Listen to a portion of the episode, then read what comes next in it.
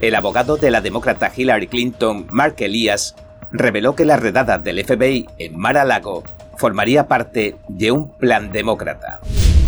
El expresidente Donald Trump advierte de que existe una única solución para salvar la economía del país que se dirige a algo mucho peor que una recesión. El expresidente de Estados Unidos, Donald Trump, denuncia que su casa de Mar-a-Lago, en Florida, se encuentra bajo asedio. Declaró a última hora de ayer que ha sido ocupada por un grupo de agentes del FBI. Algunos juristas también han cuestionado la acción del FBI. Bienvenidos a En Primera Plana, soy David Rojas. Recuerda que estamos en Telegram, que nos puedes ver en Epoch TV de Epoch Times y que si no tienes tiempo mientras cocinas, conduces o haces la compra, puedes escuchar nuestros audios en varias plataformas de podcast. Y ahora, entremos en materia.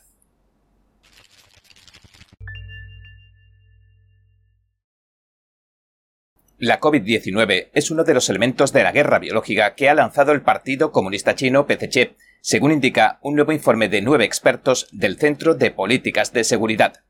Generales y especialistas médicos y de política exterior como el expresidente del Comité de Inteligencia de la Cámara, Pete Hoekstra, y el antiguo subsecretario de Defensa, el teniente general William Jerry Boykin, contribuyeron al informe, el cual está disponible en forma de libro en Amazon.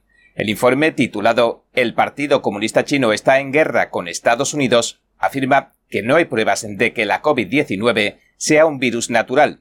Argumentan que hay evidencias significativas de que procedía de un laboratorio del régimen comunista chino.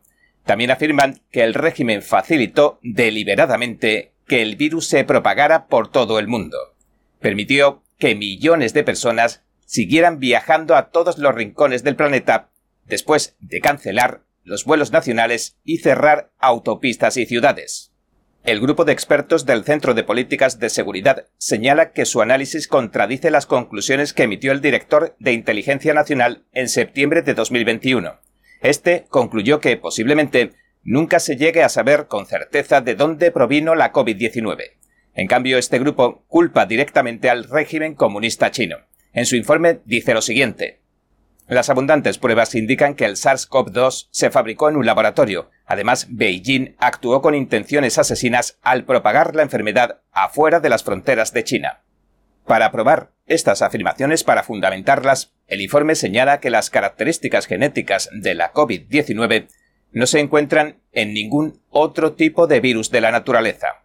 También documentan que el ejército chino tiene un programa de guerra biológica. Y por último, destacan que el régimen chino prohibió que la gente se desplazara dentro de China para que no se propagara la COVID, pero que mantuvieron abiertas sus fronteras internacionales. Al mismo tiempo compró los equipos de protección personal o EPI de todo el planeta. Según el informe, aunque la propagación del virus en un primer momento pudo deberse a un accidente, posteriormente lo dispersaron deliberadamente a nivel mundial. Su motivo más probable consistió en hacer que el resto del mundo también sufriera la misma crisis económica a causa del virus que sufría el gigante asiático. El informe lo explica así. El régimen de Xi vio claramente la necesidad imperiosa de asegurarse de que no sufriría privaciones económicas en solitario, lo cual beneficiaría a sus enemigos, especialmente a Estados Unidos. Propagar el virus tanto como pudieran se convirtió, por lo tanto, en un medio para librar esa guerra económica, y los comunistas chinos se emplearon a fondo en llevarlo a cabo. Según el informe, el Partido Comunista Chino se esforzó en que todo el planeta adoptara las políticas de cuarentena de la COVID-19. Esto le concedió cierta ventaja para poder afrontar la pandemia. De hecho, el daño que las medidas de la COVID-19 causaron a la economía de Estados Unidos le otorgaría la ventaja que tanto anhelaba el PCC sobre su rival inmediato. Sobre este punto el informe incluso afirma lo siguiente. Uno de los que más beneficios sacó de tal trauma económico sería el Partido Comunista Chino. El informe también indica que el régimen chino tiene un historial de guerra biológica. A principios de la década de los 90, el general chino Xi Haotian le pidió al programa de armas biológicas de China que despoblara Estados Unidos para que China pudiera tomar el control mundial. China siempre mantuvo estos planes en secreto. Según el documento, las armas biológicas podrían señalar el camino que ha tomado China para lograr la dominación mundial. Las revistas militares chinas han publicado abiertamente artículos sobre la guerra biológica con objetivos genéticos. El régimen comunista de China también ha recolectado perfiles genéticos de extranjeros, al tiempo que mantiene bajo minuciosa investigación y escrutinio los perfiles genéticos de los chinos. El informe también advierte de lo siguiente. Si los científicos chinos logran diseñar patógenos que afecten solo a los extranjeros, el próximo germen, virus o microbio de China podría acabar con las sociedades que no son chinas. Xi será el primer líder supremo que posea un arma que posibilite que China domine el mundo. El informe también sugiere que las víctimas mortales de la COVID-19 fuera de China deberían considerarse víctimas de asesinato.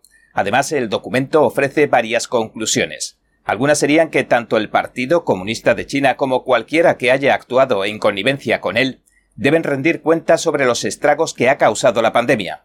Además, el gobierno no debe imponer mandatos de vacunación obligatoria a los colectivos más vulnerables como por ejemplo los niños. Estados Unidos también debería desarrollar medidas para contrarrestar las armas biológicas chinas y las medidas de salud que se tomen en un futuro que no sigan las mismas consideraciones y derivas de las de una dictadura totalitaria como la China. El informe sentencia lo siguiente. No debemos volver a permitir que se nos nieguen nunca más nuestras libertades constitucionales bajo el pretexto de una emergencia de salud pública, y mucho menos debido a que insisten en que lo hagamos así potencias extranjeras como nuestro enemigo mortal. Hace poco, congresistas y especialistas también arrojaban luz y llamaban la atención sobre el historial de violencia y derramamiento de sangre del Partido Comunista Chino, PCC. También subrayaron que el movimiento de renuncia al régimen comunista ha alcanzado un nuevo récord. La cantidad de chinos que han roto su relación con el partido y sus organizaciones comunistas sobrepasa ya los 400 millones, según el Centro Global para renunciar al PCC. Esta organización se dedica a procesar y a rastrear las declaraciones de renuncia de los antiguos miembros del PCC. El movimiento global se conoce como Tuitan, que significa en chino renunciar al partido. El representante Tim Barchett, un republicano de Tennessee, que también forma parte de la Subcomisión para Asia de Asuntos Exteriores de la Cámara, dijo en un comunicado, según el Epoch Times, lo siguiente. El Partido Comunista Chino PCC tiene sus manos manchadas con la sangre de decenas de millones de chinos, por lo que no sorprende que más de 400 millones de civiles chinos hayan renunciado al PCC en las últimas dos décadas. La gran hambruna de Mao, la plaza de Tiananmen, la persecución a Falun Gong y el genocidio a los musulmanes uigures prueban que al PCC solo le importa mantenerse en el poder. Un libro publicado en 2004, Los nueve comentarios sobre el Partido Comunista Chino, daría comienzo al movimiento de renuncia. La obra, publicada por el Epoch Times, donde se puede leer de forma gratuita, ayudó al pueblo chino a deshacerse de décadas de propaganda del partido, quien le había inculcado la idea de que China y el Partido Comunista son lo mismo. Antes de que el libro revelara de forma pormenorizada la historia de los engaños del partido y demostrara con hechos cómo enfrentó a las masas y las hizo luchar entre sí para afianzarse en el poder, el régimen mantenía bajo control mental al pueblo chino.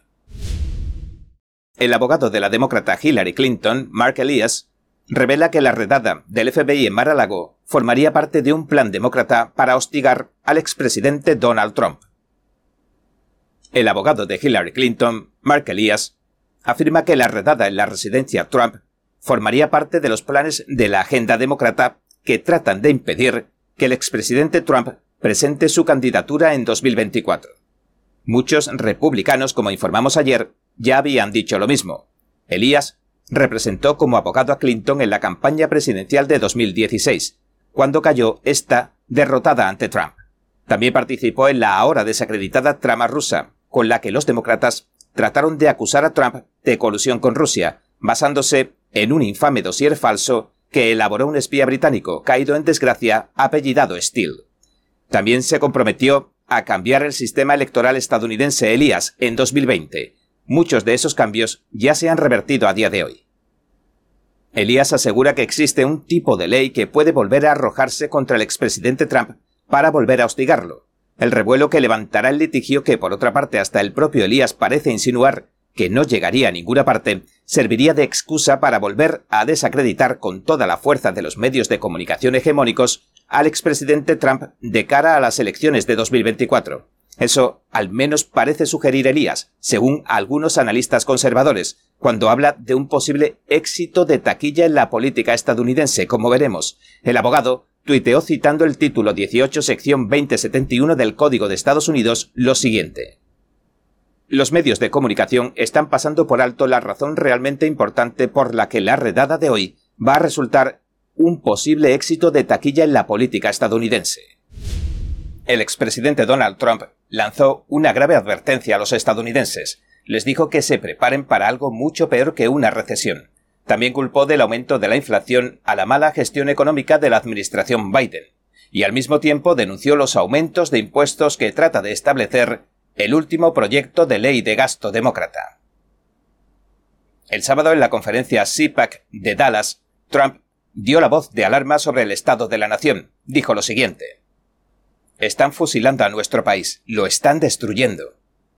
Trump también recordó a los asistentes los números tan positivos que sembró y cosechó su administración en materia de economía y seguridad nacional.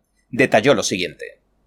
Se creó la frontera más segura de la historia de Estados Unidos, los mayores recortes de impuestos y regulaciones. La gasolina costaba 1.87 dólares. No había inflación, los tipos de interés eran bajos, los salarios reales crecieron a su punto más alto, al igual que nuestra economía. Durante el mandato de Trump, el valor más alto del índice de precios al consumidor IPC fue del 2.9% en julio de 2018.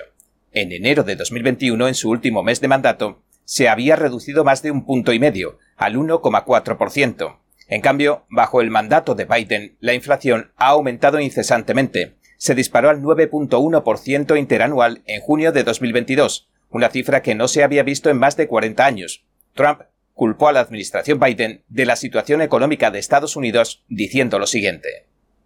Después de la pandemia, le entregamos a los demócratas radicales la más rápida recuperación económica que jamás se haya registrado en la historia de nuestro país. Jamás se registró algo así. Pero le han dado la vuelta a todo eso. Llevamos dos trimestres consecutivos de crecimiento económico negativo, lo que también se conoce a pesar de sus protestas como una recesión. En su discurso en la CIPAC, Trump dijo entonces que si no se corrige el rumbo, la recesión podría convertirse en algo mucho peor, una depresión. Trump dijo que este estropicio solo se puede arreglar de una manera. Le pidió a los estadounidenses que fueran a votar a las urnas en las próximas elecciones de mitad de mandato de noviembre, y añadió en relación a la llamada Ley de Reducción de la Inflación, que aprobaba el Senado poco después de su discurso, lo siguiente. El futuro de nuestro país está en juego. No tenemos tiempo, no podemos esperar años y años, porque nos vamos a quedar sin país. Lo que dije sobre Venezuela es cierto. Tenemos que salvar la economía, derribar el aumento de los impuestos de Biden, Pelosi y Schumer, porque está ocurriendo ahora mismo esta noche.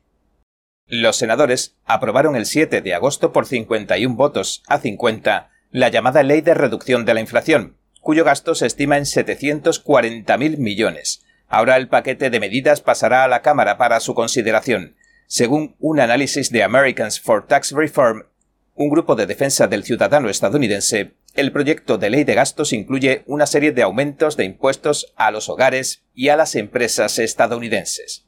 Incluye, por ejemplo, un impuesto sobre el gas natural de 6.500 millones de dólares que, según la organización, incrementaría el precio de las facturas de energía de los hogares. También hay un impuesto sobre el petróleo crudo de 12.000 millones de dólares que acabará recayendo sobre los conductores encareciendo la gasolina, y un aumento del impuesto sobre la renta de 52.000 millones de dólares para las empresas medianas y de tipo familiar. En otro análisis, American for Tax Reform dijo que los cambios que provocaría el proyecto de ley demócrata amenazarían la existencia de las pequeñas empresas. Profundizando en este tema, el economista y escritor Antonio Cresefo dijo en un artículo de opinión para el Epoch Times que la llamada ley de reducción de la inflación haría subir los precios para los hogares estadounidenses. Cresefo afirmó lo siguiente. Casi la mitad de estos nuevos impuestos los van a tener que pagar los fabricantes, así que se desincentivará la producción, cuando la producción industrial disminuya, aumentarán los precios de los productos y se reducirá la variedad y la cantidad de productos disponibles en las tiendas. Además, la ley aumenta los impuestos a las empresas en general, no solo al sector de la fabricación. Si a esto se le suma unos tipos de interés más altos, se reducen las nuevas inversiones y se dificulta la creación de empleo. Al final, estos mayores precios se van a trasladar hasta los clientes. Durante su discurso en la CIPAC, Trump reveló lo que se considera clave para reconducir el país y su economía. Dijo lo siguiente. Tenemos que conseguir una victoria que haga temblar la tierra en 2022. Tenemos que hacerlo cuando llegue noviembre. Estas elecciones tienen que ser como un referéndum nacional sobre las horrendas catástrofes que los demócratas radicales han infligido a nuestro país. También señaló que de cara a las elecciones nacionales de mitad de periodo que se celebran el 8 de noviembre, donde republicanos y demócratas se disputarán 34 de los 100 escaños del Senado y los 435 de la Cámara de Representantes, el Partido Republicano tiene que hacer campaña con una promesa clara de que, si se les concede el poder, van a luchar con todo lo que tienen para cerrar la frontera, detener la hora de criminalidad, derrotar la inflación y hacer que la administración Biden rinda cuentas. Tienen que hacer que rinda cuentas. Es la primera tarea que debe realizar el nuevo Congreso. El expresidente Donald Trump también ganó una encuesta no oficial que se realizó entre los asistentes a la CIPAC de Dallas el sábado. Según su archienemigo, la cadena CNN, el expresidente, cito, es más popular que nunca. El 69% de los asistentes al evento que votaron prefirió a Trump para que liderara el barco republicano, mientras que el 24% dijo que prefería al gobernador republicano de Florida, Ron DeSantis. En la CIPAC, que se celebraba en Orlando en febrero, Trump obtuvo un 10% menos de votos que este sábado, solo el 59%. El expresidente de Estados Unidos, Donald Trump, denuncia que su casa de Mar-a-Lago en Florida se encuentra bajo asedio. Declaró a última hora de ayer 8 de agosto que ha sido ocupada por un grupo de agentes del FBI. Trump publicó en las redes sociales el siguiente mensaje.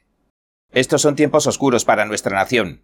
Mi hermosa casa Mar-a-Lago en Palm Beach, Florida, se encuentra actualmente bajo asedio. Ha sido allanada y ocupada por un nutrido grupo de agentes del FBI. He trabajado y cooperado con las agencias gubernamentales pertinentes. Esta irrupción inesperada en mi casa no era necesaria ni es apropiada. La redada del FBI se produjo dos días después de que insinuara por última vez que podría presentarse como candidato a la presidencia en 2024, posibilidad que todavía no ha anunciado oficialmente. El expresidente decía el sábado sobre la decisión de presentar su candidatura, respondiendo a las preguntas de la prensa antes de subir al escenario de la Conferencia de Acción Política Conservadora CIPAC, que se celebró en Dallas, Texas, el sábado, lo siguiente. Está llegando y creo que la gente va a estar muy contenta. Una vez en el escenario hizo referencia a la crisis fronteriza y a la retirada de Afganistán, a la que previamente había calificado como el mayor error táctico de la historia, e indicó lo siguiente. Nuestro país nunca se ha visto en una situación como esta. Lo hemos perdido todo. Hemos perdido la independencia energética. Hemos perdido nuestro prestigio. Hemos perdido todo lo que se puede perder. La abogada de Trump, Christina Bob, confirmaba a la CNN el lunes por la noche que el FBI incautó documentos en Mar-a-Lago. Dijo lo siguiente. El presidente Trump y su equipo legal han cooperado con los funcionarios del FBI y del Departamento de Justicia en todo momento, pero el FBI realizó una redada sin previo aviso y confiscó papeles. El 45 presidente también había advertido durante su discurso a la CIPAC del sábado que puede que sea la persona más perseguida de la historia de Estados Unidos. Dijo lo siguiente.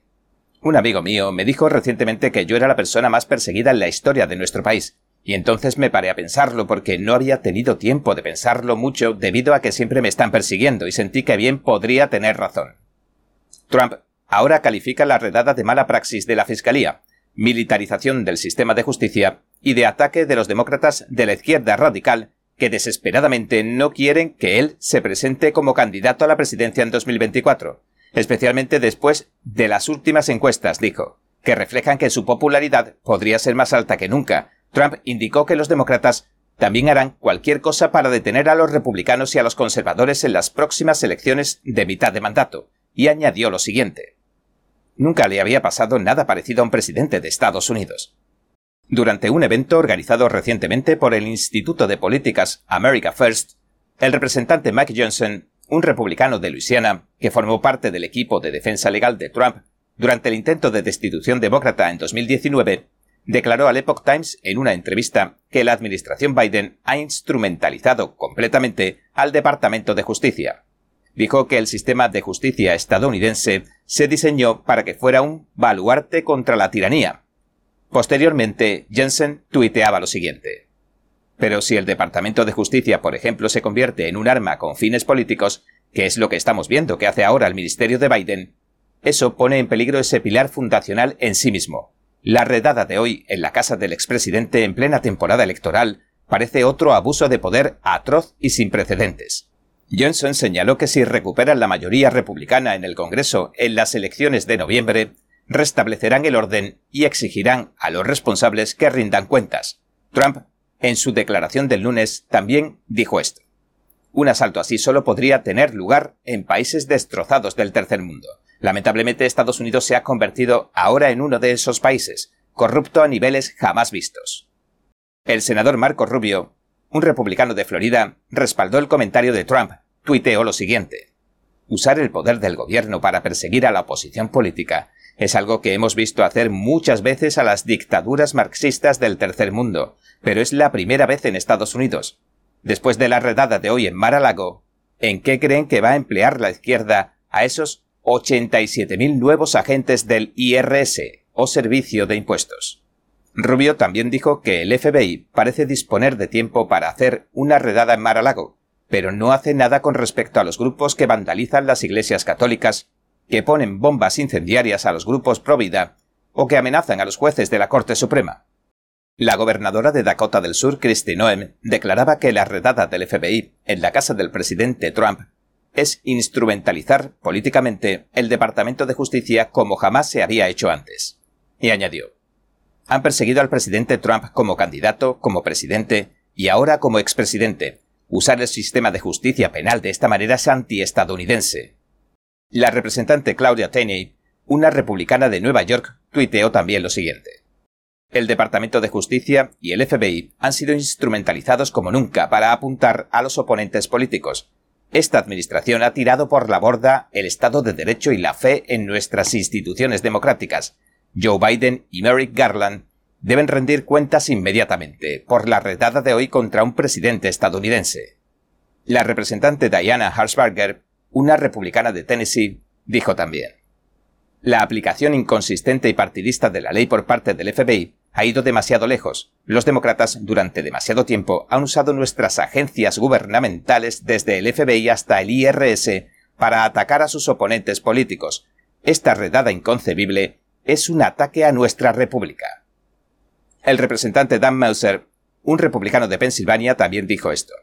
Esta acción, una redada contra un expresidente y rival político, es algo que esperaríamos ver hacer a Putin contra sus rivales, pero no aquí, no en Estados Unidos. El representante Jeff Duncan, un republicano de Carolina del Sur, tuiteó también. La militarización y politización de las agencias federales es atroz y aterradora. Son tácticas similares a las de la Gestapo. Si el FBI puede hacer esto al presidente Trump, ¿qué creen ustedes que 87.000 nuevos agentes del IRS harán al pueblo estadounidense? ¿Firmó Biden esta redada? El pueblo estadounidense merece respuestas. Trump concluyó su declaración del lunes reafirmando su compromiso con el pueblo de Estados Unidos, diciendo Yo planté cara a la corrupción burocrática de Estados Unidos, devolví el poder al pueblo y cumplí de verdad con nuestro país como nunca antes se había visto. El establishment odia todo aquello. Ahora como ven que los candidatos que respaldo están ganando a lo grande, y ven que domino todas las encuestas, están tratando de detenerme, otra vez tanto a mí como al Partido Republicano. Debemos dejar al descubierto la anarquía, la persecución política y la caza de brujas para detenerlas. Yo continuaré luchando por el gran pueblo estadounidense. El senador Ted Cruz, un republicano de Texas, criticó a los demócratas por lo que han dado en llamar ley de reducción de la inflación. Advirtió que se trata de un proyecto de ley horroroso.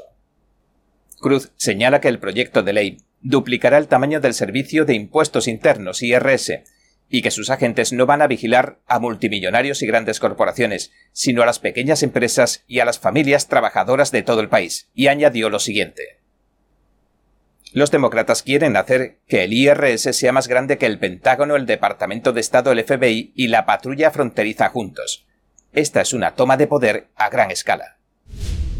De los 740.000 millones de gasto que ya se ha aprobado en el Senado y estudiará la Cámara ahora, más de 300.000 millones se destinarán al cambio climático y a la energía. es la mayor inversión en energía limpia que realiza un gobierno federal en toda la historia de Estados Unidos. También incluye créditos fiscales para vehículos eléctricos. El proyecto de ley fija un impuesto mínimo del 15% para todas las corporaciones que ganan más de mil millones al año. Cruz advirtió que la llamada ley de reducción de la inflación aumentará los precios de la gasolina y eliminará empleos en la industria de la fabricación. El senador indicó que el proyecto de ley tiene miles de millones en nuevos impuestos que cargarán contra la producción de gas y petróleo de Estados Unidos, aumentando los precios de la gasolina en el surtidor. La senadora Marcia Blackburn, una republicana de Tennessee, tuiteaba el 8 de agosto que los 80.000 millones que se reservan para duplicar la cantidad de agentes del servicio de impuestos prácticamente le otorgan a cada estadounidense un auditor de impuestos personal.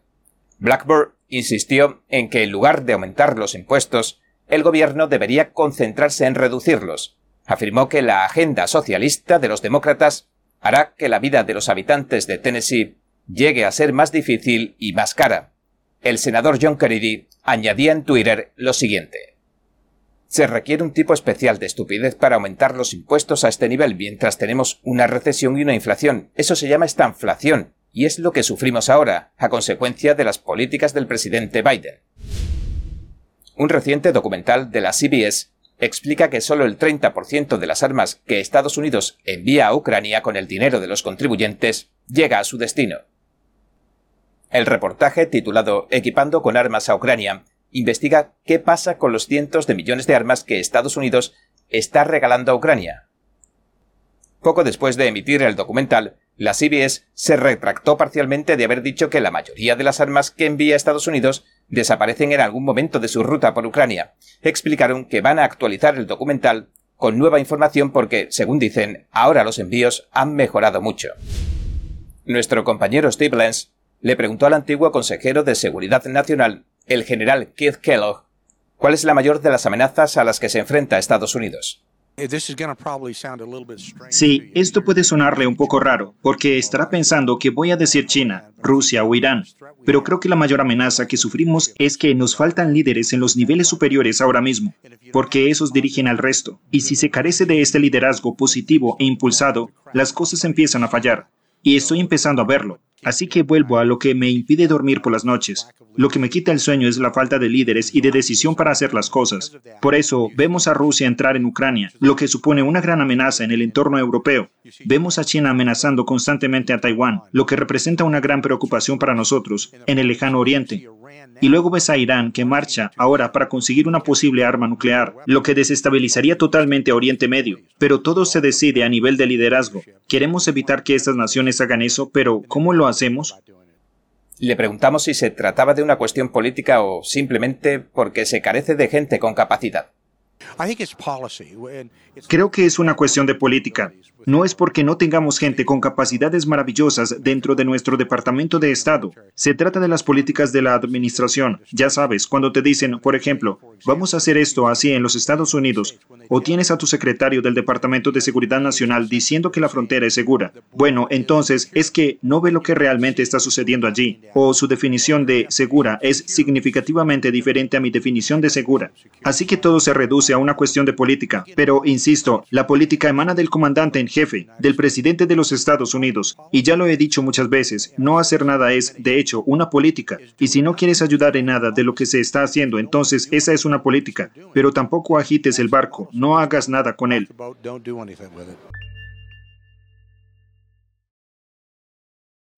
La eterna belleza de la pintura realista al óleo. Magnífica, expresiva e inspiradora el sexto concurso internacional de pintura figurativa de NTD, guiado por la pura autenticidad, belleza y bondad. Lo invita a unirse con nosotros en un viaje de retorno al arte tradicional. Premio de oro, 10 mil dólares. Para más detalles, visite oilpainting.ntdtv.com.es. El famoso neurocirujano, escritor y político estadounidense Ben Carson, que fue secretario de Vivienda y Desarrollo Urbano del presidente Trump, equiparó la redada del FBI con las acciones de los infames regímenes comunistas de Mao Zedong y Fidel Castro. Carson recibió la medalla presidencial de la libertad del presidente Bush y obtuvo el reconocimiento del mundo científico y médico por realizar operaciones de alto riesgo antes de incorporarse al equipo de Trump. Después de, la redada en casa del expresidente, tuiteó lo siguiente.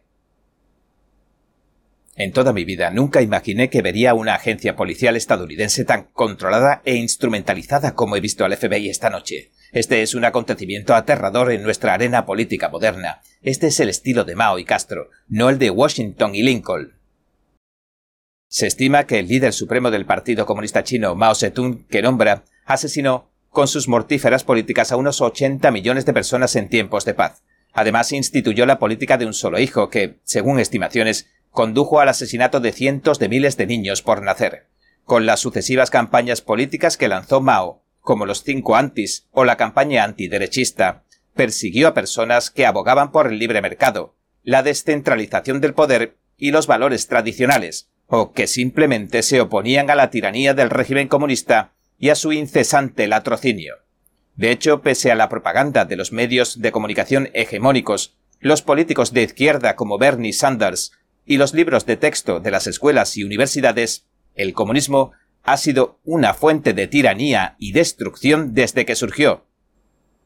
El otro mal ejemplo que puso el doctor Carson es el tirano Fidel Castro, el cual se convirtió en uno de los hombres más ricos de la lista Forbes, mientras hundía a su pueblo en la miseria. Instaló un régimen en la isla de Cuba con el que reprimió a los disidentes al tiempo que cercenaba todos los derechos civiles y políticos de los isleños, el Epoch Times informaba en 2019 de su muerte diciendo Fidel Castro, pese a haber provocado dos millones de refugiados y cerca de 200.000 muertos entre fusilados y ahogados, murió sin juicio, de anciano. El doctor Carson alertó a los estadounidenses sobre lo ocurrido tuiteando. Nuestra república es una en la que tenemos la libertad de pensar, decir y creer lo que queramos sin miedo a que el gobierno nos intimide, y eso incluye al presidente, si perdemos esas libertades básicas, lo perdemos todo. Estoy rezando por nuestro país en este momento porque no estoy seguro de que nada más pueda arreglar lo que está pasando. Recen por nuestro país esta noche. Se puede salvar, y se salvará porque nosotros, el pueblo, estamos despertando. 46 demócratas del Senado impidieron recientemente que una enmienda legislativa del Partido Republicano bloquee la venta de petróleo de la Reserva Estratégica de Estados Unidos al régimen comunista chino. El senador Ted Cruz, un republicano de Texas, presentó la enmienda durante un proceso de votación por sorpresa que duró casi 16 horas, desde el sábado por la noche hasta el domingo por la tarde. Los senadores votaron muchas enmiendas y mociones. Todas formarán parte del proyecto de ley demócrata conocido como la Ley de Reducción de la Inflación de 2022, esta propuesta básicamente es un gigantesco proyecto de ley de gastos que adjudicará un total de 740.000 millones de dólares de los contribuyentes a la lucha contra el supuesto cambio climático, la energía, la atención sanitaria y los impuestos. El Senado la aprobó el 7 de agosto en una votación partidista 50 a 50. El voto de la vicepresidenta Kamala Harris rompió el desempate. Después pasó a la Cámara, que podría aprobarla el 12 de agosto. Ese día se espera que los legisladores vuelvan a reunirse brevemente tras el descanso veraniego. Cruz, antes de que aprueben definitivamente la legislación, le pidió a sus colegas demócratas que apoyen su enmienda. Les recordó que la administración Biden ya ha vendido millones de barriles de petróleo de la Reserva Estratégica de Petróleo a China. Dijo en el Pleno del Senado lo siguiente. Los contribuyentes estadounidenses pagaron ese petróleo. Mi proyecto de ley bloquearía al presidente para que no pueda venderle nuestro petróleo a los comunistas chinos. Me gustaría señalar también que se vendió a una empresa china propiedad del gobierno comunista, en la que una participación significativa era propiedad de una empresa de capital privado que es propiedad, en una parte significativa, del propio hijo del presidente, Hunter Biden. El Departamento de Energía de Estados Unidos ya ha vendido desde septiembre de 2021 casi 6 millones de barriles de petróleo de sus reservas a Unipec America. Esta es la rama comercial en Estados Unidos de la compañía estatal china de petróleo y gas Sinopec, según los documentos del Departamento de Energía que revisó el Epoch Times. Para cada venta de las reservas, el departamento celebra una subasta y adjudica los contratos al mejor postor. La enmienda de Cruz habría añadido una nueva condición en el proceso de licitación. Según el texto de la enmienda, si una entidad o individuo quiere venderle petróleo a China, no se considerará que ésta ha hecho una oferta de compra válida a menos que la oferta sea diez veces superior a la mayor oferta de compra que se haya recibido. El 7 de agosto se rechazaba la enmienda. La votación 54 a 46 no alcanzó la mayoría de 60 votos necesaria para que se aprobara. Cuatro demócratas del Senado se sumaron a los 50 republicanos que votaron a favor de la propuesta. El expresidente Donald Trump sugirió que el FBI puede haber sembrado pruebas acusatorias durante la redada que llevó a cabo en su casa de Mar-a-Lago. Aseguró que incluso les impidieron a los miembros de su equipo vigilar lo que hacían los agentes. El miércoles en una publicación de Truth Social, el expresidente escribió lo siguiente. El FBI y otros miembros del gobierno federal no permitieron que nadie, ni siquiera mis abogados, estuvieran cerca de las áreas que saquearon y examinaron durante la redada en Mar-a-Lago, se le pidió a todo el mundo que abandonara las instalaciones. Querían que se les dejara solos sin testigos que vieran lo que estaban haciendo, tomando o esperemos que no, sembrando. ¿Por qué insistieron con fuerza en que nadie los vigilara y en que todos salieran? Los agentes del FBI pasaron unas 10 horas registrando su oficina privada el lunes, y como informamos ayer, forzaron su caja fuerte según cuenta el propio Trump y otros miembros de su familia. Alrededor de dos docenas de agentes del FBI ingresaron al complejo propiedad de Trump a las 9 de la mañana del lunes. Se llevaron un puñado de cajas de documentos según dijo la portavoz de Trump, Christina Bob, al Epoch Times, quien añadió. En realidad, no pude supervisar la búsqueda, no dejaban que nadie observara lo que estaban haciendo. Bob dijo que estaba presente cuando el FBI ingresó a las instalaciones. Indicó que los agentes del FBI estaban buscando lo que consideraban registros presidenciales, Bob cree que no hallaron nada sustancial. Bruce Reinhardt, el juez federal de primera instancia de Florida, que firmó la orden para que el FBI registrara la propiedad del expresidente en Florida, tiene un pasado interesante. Trabajó como fiscal federal hasta 2008. Entonces se convirtió en el abogado defensor de los trabajadores del traficante sexual convicto y magnate Jeffrey Epstein.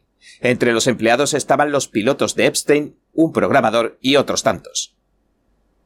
La orden de allanamiento de Mar-a-Lago se emitió el 5 de agosto. Un día antes, el director del FBI, Christopher Wright, testificaba ante el Comité Judicial del Senado. Le preguntaron sobre los informes de algunos denunciantes que indicaban que su agencia se estaba politizando cada vez más. Wright tuvo que acortar el interrogatorio porque necesitaba viajar. Sin embargo, los registros de vuelo indicaron que usó un jet del FBI para viajar a un lugar de vacaciones en el norte del estado de Nueva York, según informó el New York Post. Como ni la oficina del fiscal general Merrick Garland ni el propio Garland han comentado públicamente ninguna información sobre la redada, se han generado incluso preguntas y condenas entre los políticos demócratas. El exgobernador Andrew Cuomo, crítico de Trump desde hace mucho tiempo, tuiteaba el martes sobre el Departamento de Justicia que lidera Garland lo siguiente. Debe explicar de inmediato el motivo de su redada y debe ser por algo más que una búsqueda de archivos intrascendentes, o se va a valorar como una táctica política, lo cual socavará cualquier investigación creíble en el futuro y la legitimidad de las investigaciones del 6 de enero. Cuomo insistió en que si no se daba una explicación plausible y se dejaba claro que todo se hizo de buena fe, los republicanos podrían usar este hecho para desacreditar la investigación del 6 de enero, este gobernador demócrata de Nueva York renunciaba el año pasado tras recibir varias acusaciones de que mantuvo conductas inapropiadas con sus empleadas, lo que niega categóricamente.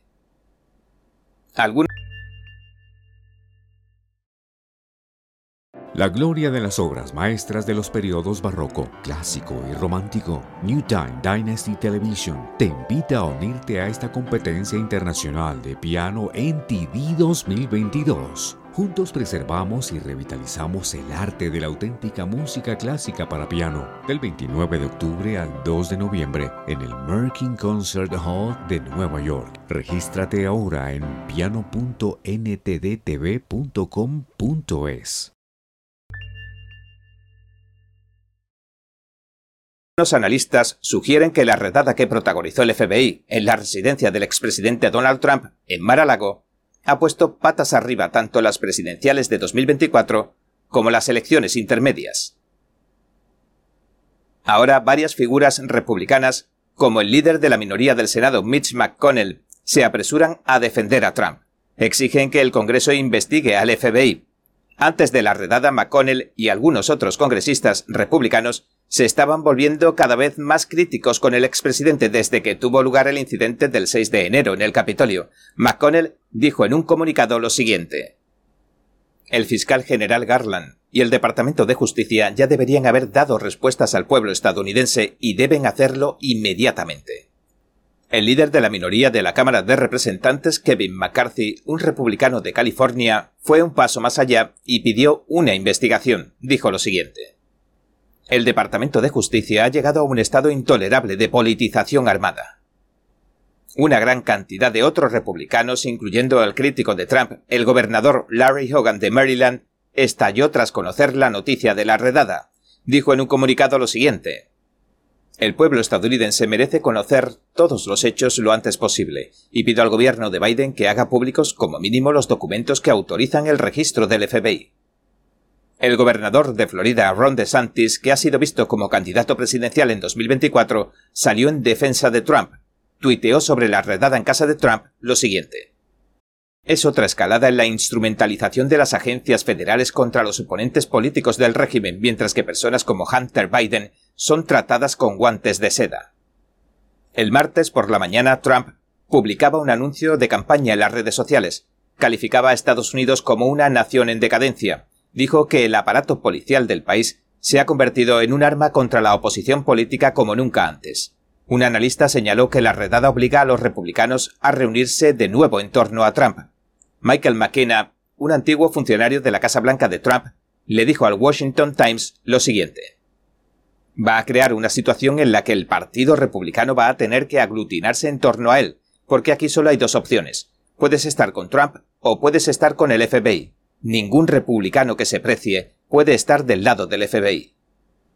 Marshall Auerbach, de Anhert, comentó que si el Departamento de Justicia y el FBI no logran dar una razón coherente para la redada, esto sin duda mejorará las posibilidades presidenciales de Trump en 2024 y lo convertirá en un mártir. Ya durante su primer mandato, Trump fue capaz de explotar los dos intentos de impeachment y usarlos en su campaña de reelección, dijo Auerbach y añadió. Esta redada bien podría servirle de base para su campaña de 2024. Al hacerlo, desatará un caos político a tal grado que hará que el mandato 2016-2020 parezca un juego de niños. El veterano comentarista y periodista Walter Kern tuiteó que después de las acciones del FBI, Trump podría descargar el vídeo de la redada de las cámaras de seguridad de su casa y tener uno de los anuncios de campaña más apasionantes de todos los tiempos ya hecho y un columnista de Town Hall, Matt Vespa, argumentó Si Trump estuvo alguna vez al borde de no presentarse y no creo que lo haya estado nunca, entonces este acto seguro que le va a hacer presentarse de nuevo en 2024. El FBI, no los medios de comunicación, puede haber dado la contribución política en especie más importante a un candidato en la historia política estadounidense. Para colmo de males demócratas, como si tratando de abatir a su objetivo los demócratas se hubieran disparado en un pie, el hijo de Trump, Eric, anunciaba a bombo y platillo en Truth Social lo siguiente. Última hora, DonaldJTrump.com está rompiendo todos los récords de recaudación de fondos. Me han dicho que ha recaudado más dinero en las últimas 24 horas que nunca antes en la historia reciente. El pueblo estadounidense está enojado. El régimen chino comete y facilita la trata de personas y en especial somete a trabajos forzados a las minorías religiosas y étnicas. Así lo documenta el último informe sobre la trata de personas del Departamento de Estado norteamericano. Según el informe, el trabajo forzoso en China es algo tan habitual que lo llevan a cabo los funcionarios del Partido Comunista Chino PCC a todos los niveles, de hecho, el documento lo define como una clase de política o de patrón del gobierno. Los ciudadanos chinos se han visto sometidos a trabajos forzados en los proyectos de la polémica iniciativa de la franja y la ruta en el extranjero. La causa fundamental sería la negligencia y la corrupción del régimen a la hora de supervisar la contratación y las condiciones laborales. Durante el periodo reportado, de abril de 2021 a marzo de 2022, China mostró indicadores de que el Estado facilitaba el trabajo forzado. No cumplió con las normas mínimas para acabar con la trata de personas, ni tampoco tomó medidas serias para combatirla. Por eso el gigante asiático, a día de hoy, se mueve en los índices más bajos internacionales. Los trabajos forzados que fomenta el Estado se nutren principalmente de las campañas de detención masiva y adoctrinamiento político del Partido Comunista Chino. Arremete contra uigures y otras minorías musulmanas y turcas, tibetanos, cristianos y miembros de otras minorías étnicas y religiosas que también reprime, como los practicantes de la meditación Falun Gong. El informe señala lo siguiente.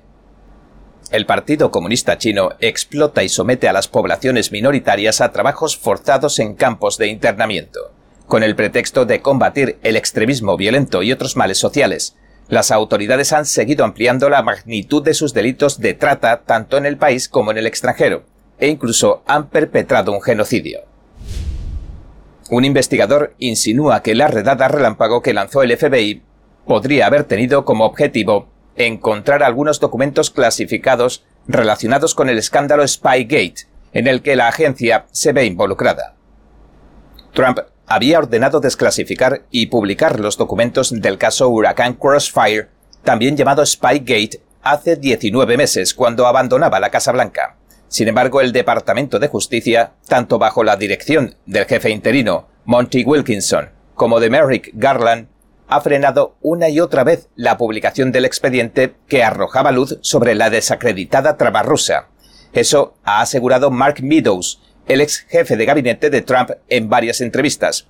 Meadows enviaba el 20 de julio este memorando al fiscal general de justicia en el que pedía que publicara el expediente que anexaba. Pero eso nunca sucedería. Después se ha solicitado su publicación en varias ocasiones de acuerdo a la Ley de Libertad de Información, pero tampoco se ha tenido éxito.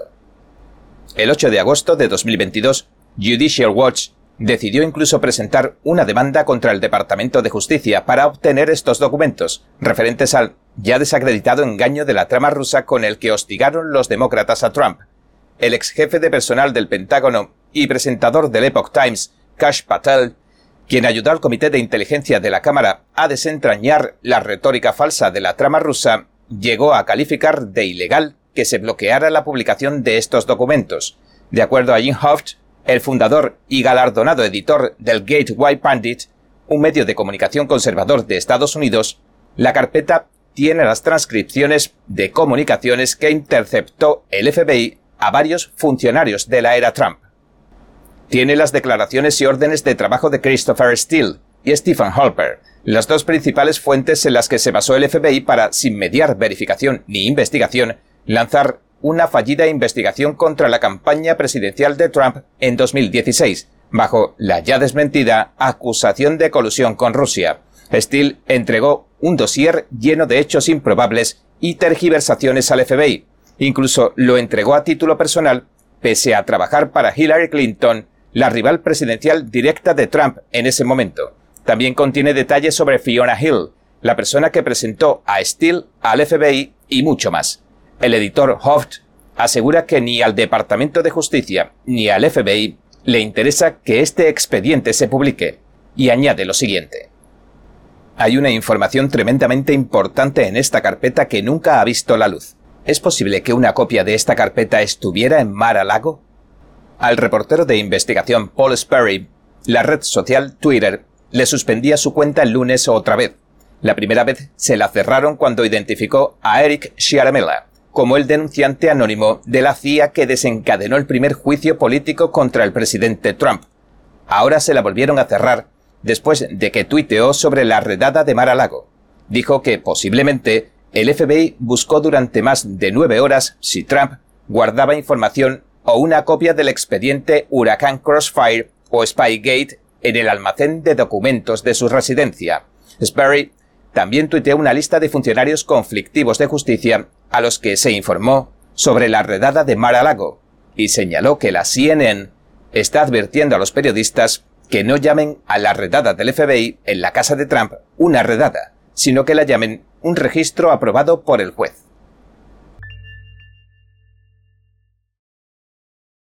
Presentando el legado de las artes marciales tradicionales chinas, promoviendo la ética marcial y reviviendo la verdadera tradición.